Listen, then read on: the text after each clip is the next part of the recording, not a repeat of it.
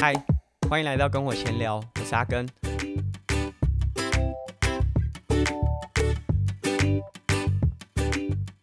在上个礼拜的周二，阿根参加了运动人的 Pan Cave，也是一档 Podcast 的节目啊，同样也是运动类的啊。主持人是段慧玲主播和他的搭档老吴。呃，我上了这个节目，那如果有长期在关注这些运动类的 Podcast，应该就会知道说，诶，段慧英主播本身就有从事。很多不同的运动啊，包含像自行车，可能是从自行车大家比较熟知，然后来可能也因为做节目啊，有参加像铁人三项，或者是诶刚结束的 Lafayette Trail，他也尝试了他的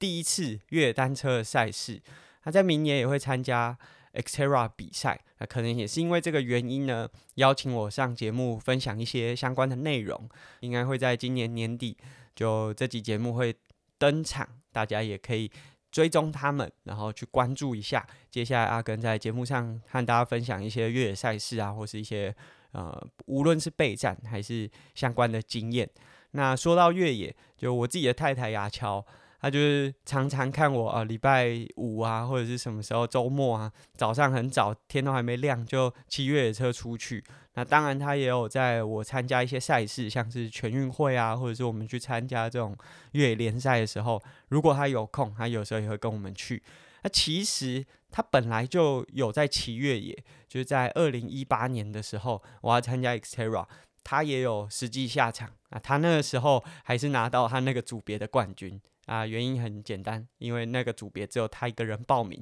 但是也很不容易啊，因为他完赛的时间好像也是五个小时左右，所以以女生来说已经算是蛮不错的成绩。那当然，他游泳很厉害。那在越野单车，虽然练习的时间数量就是总量上可能没有像我们那么多，但他其实蛮有天分的。就是我们呃之前去像老外领道啊练习。他大部分的坡，你只要不要跟他说这个很难，他都可以下啊。反而你跟他说很难啊，想很多，他可能就会有一些担心。但是简单来说，他其实在整体骑车，其实包含他第一次骑公路车，我印象非常非常深刻，就是我买了。呃，第一台公路车给他，然后大概过没多久，他就上卡。然后我们跟 Specialize 当时在台北还有直营店，然后我们跟着台北直营店的伙伴去骑车，然后骑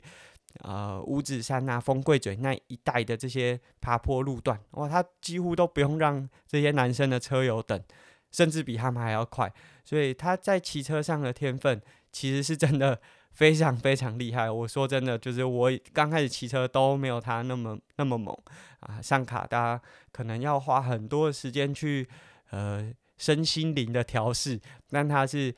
拿到车没多久啊，我就带他去买了第一双的卡鞋，Specialized 的铁人鞋，因为那时候我们就是要准备一场铁人三项，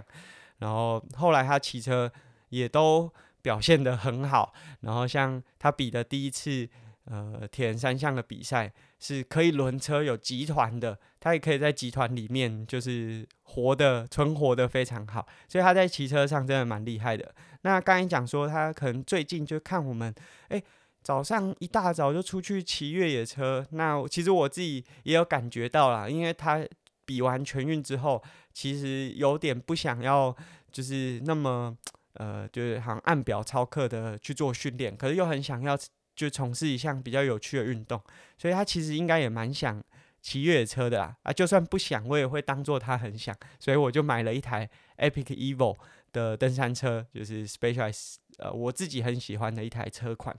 好不容易就订了很久，总算有货了，然后买了一台当做他的圣诞礼物。不过其实到节目播出，圣诞节都还没到。但因为车真的太大了，虽然说我们家车很多，我就算塞一台车在家里面，应该也不会被发现。但是，呃，还是提早把它送出去。然后雅乔也实际体验呢，就是他的新车首航，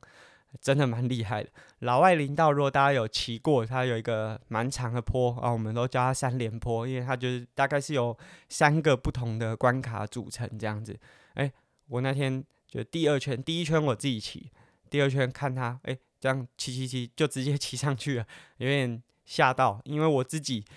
也是练了很久才有办法那么顺的骑上去。然后就说啊，你刚刚有在这里练习吗？他说没有，他就第一次也是用签的，他第二次就是踩得比较顺就上去了，所以真的是蛮有天分的。所以看看，也许下一届全运会不一定比比铁人三项，说不定改比越野赛了。那这个是买了一台 Epic Evo 给亚乔当圣诞礼物，那之后我们就有机会可以一起出去骑。那说到礼物，尤其是圣诞礼物，我们已经收到了。我们发包出去，呃，做的一些小产品，就包含 T 恤和贴纸，所以在下周呢，我们就会陆续把这些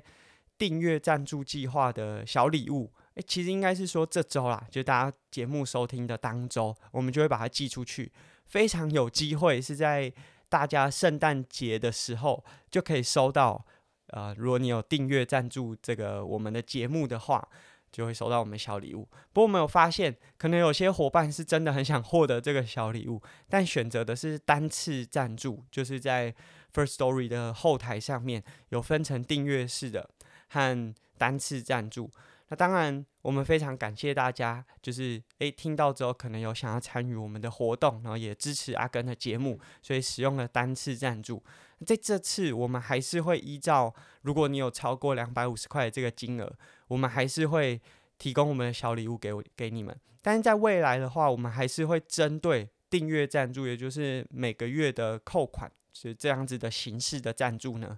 才会有这个回馈的礼物。那也许是大家初期还不是这么了解，所以和大家分享一下。因为呢，如果你是使用单次赞助的这个功能的话，基本上那些费用我们都会直接捐款给。就是我们之前可能有捐款给，无论是这种社区型的，就推广运动的团体，或者是有一些运动相关的议题，像我们有捐款给国手会，支持台湾的运动员。总之，单次赞助的这个方案，主要我们都是作为回馈使用。那你可能单次诶、可以针对一个议题，甚至呃，你也可以指定我们想要捐款给谁。当然，如果你愿意直接捐款给这些对象，啊我们也会非常开心。呃。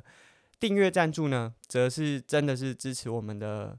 频道、我们的节目，那会在每个月啊，你每个月呢，无论是九十九块还是四百九十九块，有两个不同的方案，会用这样子的方式支持我们的节目。那基本上我们这个回馈的礼物会针对订阅赞助来提供，但是。我们很感谢，在就过去这两个礼拜，有增加了很多单笔赞助的小额捐款。那我们还是这一次会把礼物寄给你，但是未来呢，如果大家有希望可以持续支持我们节目的话，可以尝试使用订阅赞助。不知道大家会不会有一点好奇，说：“诶，阿根，你上个礼拜说啊去国语实小分享啊演讲，这个礼拜又说周二去录运动人的 Pancave，啊是不用上班哦？”对，阿根行使了我的 FA 权利，但跟职棒选手在季末啊，他们取得自由球员不太一样。他们取得自由球员可能要在同一支球队效力一定的时间，但阿根在 specialize 工作呢，只有短短的七个月，不到八个月。那离职必然是有一些可能不适合的地方啦，但是我并没有打算要细讲，因为这可能跟很多政策上面这些机密是有相关的，而且很重要的是。我并没有跟这个品牌也好，或是公司的人交恶，只是我觉得不适合而已。那甚至很多人可能，如果你不是一直听阿根的节目，或是你有参与阿根的相关的社群，说不定还不知道我有在 Specialized 上班。因为早在进入在这间公司之前，我就已经是 Specialized 的品牌大使，然后会产出很多的内容，跟在公司期间做的事情好像很像。那离职之后，其实我也还是品牌大使，然后其实也仍然在推广很多自行车的文化，这个运动，甚至是 Specialized 的产品。所以有些人可能如果没有那么长期在 follow 阿根的话，甚至不知道我在 Specialized 工作过。那我自己每次跟人家介绍说，哦，我在 Specialized 工作的时候，大家都会好奇说，啊，你是在哪一间门市、哪一间店工作？诶，其实我并不是在。实体的门市啊，或者在做销售，因为目前为止台湾没有 Specialized 的直营门市，过去有，那现在是没有的，所以我并不是在门市里面服务。我的职位呢叫做 Rider Experience，然后其实我的主管是在新加坡，挂在行销底下，所以比较属于偏向幕后工作者。当然，我自己有的时候兼职了很多目前的工作。那这个 rider experience 大家听起来好像会有点陌生啊，不知道说这是一个什么样的职位。简单来说，所有 rider 就是消费者，也不限于是你有骑 Specialized 的车，只要你有在骑车，对我们来说都是消费者。因为无论你是透过经销商认识到我们的产品，还是你在骑乘对骑乘很有兴趣，都是我们很想去沟通的对象。所以我的守备范围也蛮广的啦。小到就经销商面对的客人，我们每次有新的产品，像我是比较偏向登山车的，所以基本上大部分登山车的产品呢，我都会去跟经销商沟通，呃，让他们知道说，呃，这个登山车的特征在哪里，适合什么样的族群。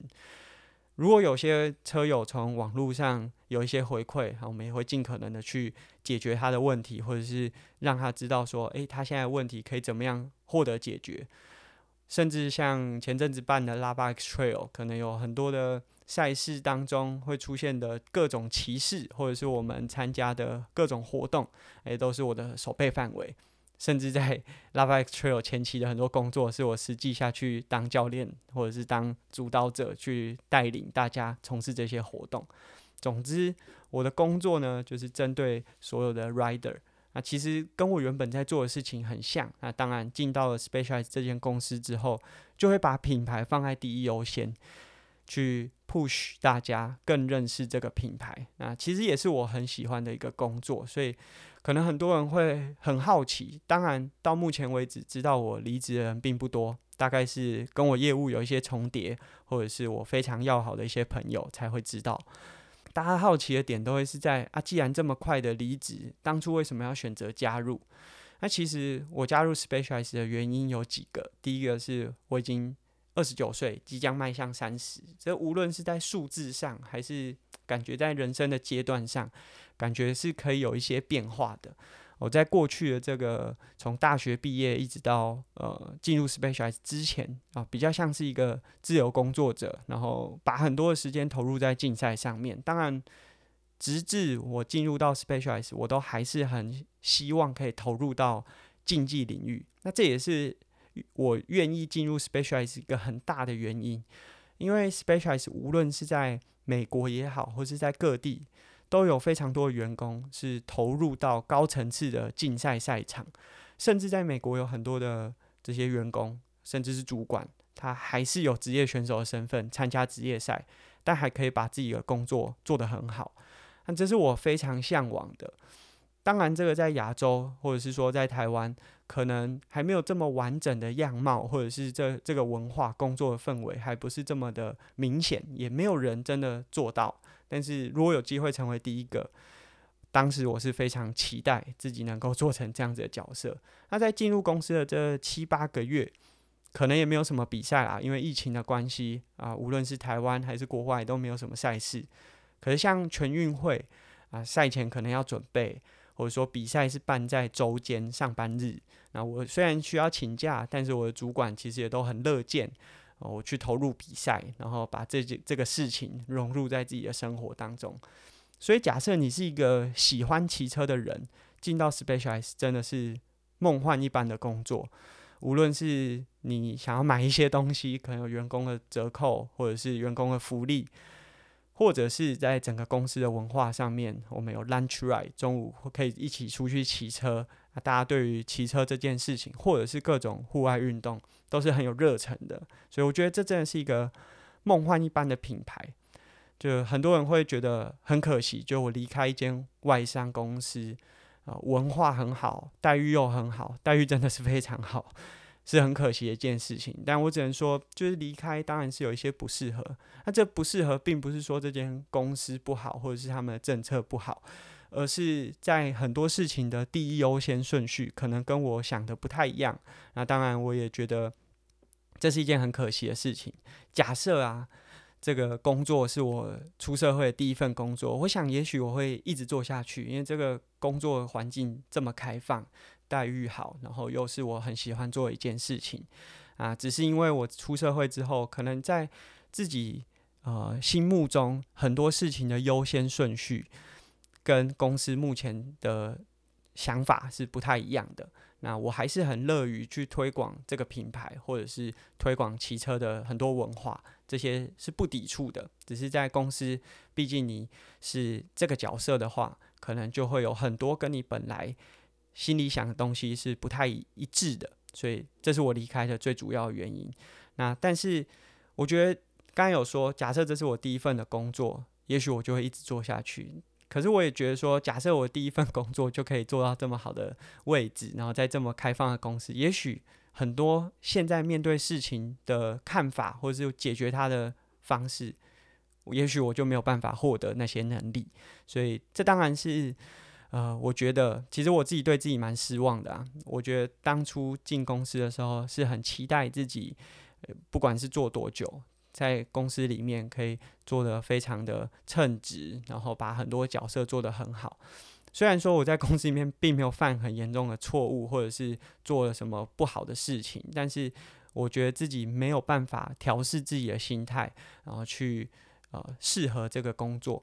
这是我自己对自己蛮失望，就短短不到一年就离开这个工作岗位。那很多人的另外一个问题，就除了为什么我。就是选择加入这个公司，然后那么快离职之外，第二个问题就是上班的压力会不会很大？然后我觉得，就当然在一间这样子国际性，而且真的在自行车品牌真的是首屈一指，它当然有一定的压力和工作的难度。那加上是一间外商，说真的要用外语工作，我想我国中英文老师。可能完全没有想到我有机会在一间外商公司上班吧。记得那时候面试经过四五次，然后其实虽然我我算是很敢讲，就是即便很烂，但是我还是很敢讲。但是真的有很多的用语是没有办法很清楚的沟通，就借由一些方式还是表达出来。一直到我要离开前，其实大部分的这些提案啊，或者是在报告的时候，诶，我可以。不敢说用字很精准，但至少都可以表达出我的想法。那我也蛮担心，说我离开公司之后，我英文又会不会又回到很烂的那个状态？那这个是啊、哦，题外话，就是我发现在这七八个月，哇，英文能力真的是大大增进。大概一个礼拜需要这样子线上会议，然后用英文对谈，可能也有个八九个小时，所以真的是有很大的成长。那我觉得上班当然有他的压力，可是如果这样仔细的思考，我觉得说真的，我觉得自己做接案挑战性还是比较高。在公司里面，就是当然会有可能各式各样的审视的标准啊，或是会有一些压力。可是毕竟你就是呃公司的员工啊，每一段时间可以领到一份薪水，那你只要做好自己的角色，不要犯太大的错误，感觉都还还是可以在这个岗位上。做到一定的水准，可是，在自己接案的过程中，真的是每一刻都是战战兢兢的。就是回想我以前在接案，我现在有点像是休息啊，没有很认真的在工作。回想之前在接案的时候，就你在做的每一件事情都要非常的精准，然后不太能够失误啊，因为你失误的每个 credit 这个信用都是在你自己身上。那在公司工作，就是当然我们不是说可以犯错，但是就是万一真的没有做得这么完美，其实都还是呃可以被包容的。但是在外面说真的，大家对你的包容度其实是很低的。如果你接案的品质不好，或者你在做事的时候思考没有那么周全，也许下一次大家就不发案子给你了。所以我觉得这是在。工作上，很多人会以为说啊，我离开公司可能是我没有办法承受那个压力。当然，或许某种层面是我没有办法承受那个压力，就是这个优先顺序上面，我觉得我自己调试不过来。但是如果说工作公司上班的压力大，还是自己做，觉得自己做其实那个压力是更大的，就是很多的责任都是自己扛，然后很多的信用都是挂在自己的身上。没有人可以帮你承担其他的很多责任，你就是做错了，全部都算在你身上。那我觉得在公司，呃，不能说轻松，但是至少在做很多事情的时候，其实是有比较多的空间的。那这是和大家分享我近况。诶、为什么我可以去那么多地方做事情？是因为我离职了。啊，其实我到目前为止离职是第三周，进入第三周，我没有原本是没有打算这么快跟大家讲啊，就是想说想休息一下，因为其实也蛮有趣的。其实在这过去的出社会之后，我没有真的自己找过工作，都是工作来找我，然后我自己也很乐于去挑战各种不一样的的领域，然后和尝试不同的机会，所以。其实我一直都没有停下脚步过，所以我想说，本来啦是想说可以稍微放慢脚步，也许比完 Cape Epic，然后再好好的想想下一阶段要做什么。但是我发现很快大家就都知道，就是一些业界的伙伴或者是身边比较熟悉的人，他们很快就知道我离职了。也许是闻到那个气味吧。那总之呢，这是我离开 Specialize。还是要说，我还是很喜欢这个品牌，未来可能还是会有很多的合作和很多的计划。那只是离开，是因为我觉得自己可能不是那么适合这个角色而已。既然离开了，可能也会找一些事情做哈。很重要的是，如果大家有在看我的 IG 的话，上个礼拜一我就把志祥从防御旅馆接出来，让他呼吸到自由的空气、自由的风。然后我们也讨论。诶，也许我们可以重启 Try to Go 三项玩不完。如果大家有听过我们之前在 Try to Go 三项玩不完，它就是一档以铁人三项以这三项全能的运动为主轴，去分享无论是赛事啊、训练啊，或者是这些器材方面的一些资讯。那因为我加入到公司之后，其实也蛮忙的。然后那时候志祥有的时候也不太能够拨空录节目，所以我们在今年六月的时候，嗯、六月底暂缓了这个节目的更新。那当时其实对于重新启动也是遥遥无期啊。那现在我离开 Specialize 没有正职的这个时间上的框架。那同时志祥现在也已经不在铁人工厂，他现在是在国家队任教。虽然也是一份正职的工作，但是在角色上面哦，我们都重新做了一些调整，所以。也有思考，诶、欸，要在明年二零二零年重新开启 Try to Go 三项玩不玩。那大家可以去订阅，然后去追踪。那当然，如果你还没有听过，然后也许你明年有想要挑战一场，无论是 Xterra 这种越野三项，还是标准的公路三项，我们也都录了很多相关的内容，大家可以听看看。那很重要的是，我们要跟大家讲，我们要招募合作的厂商，因为。毕竟嘛，失业，我现在算是失业劳工啊，所以是需要有一些支持的。那如果大家对这个节目、对三项有兴趣，认为自己的品牌或者是产品跟我们的节目呢是有机会可以合作的话，我们有在招募合作厂商中。那除了招募合作的厂商，我们也想招募一位女性的主持人。啊，当然，这个前提是要有在玩铁人三项，或者是对铁人三项很有兴趣。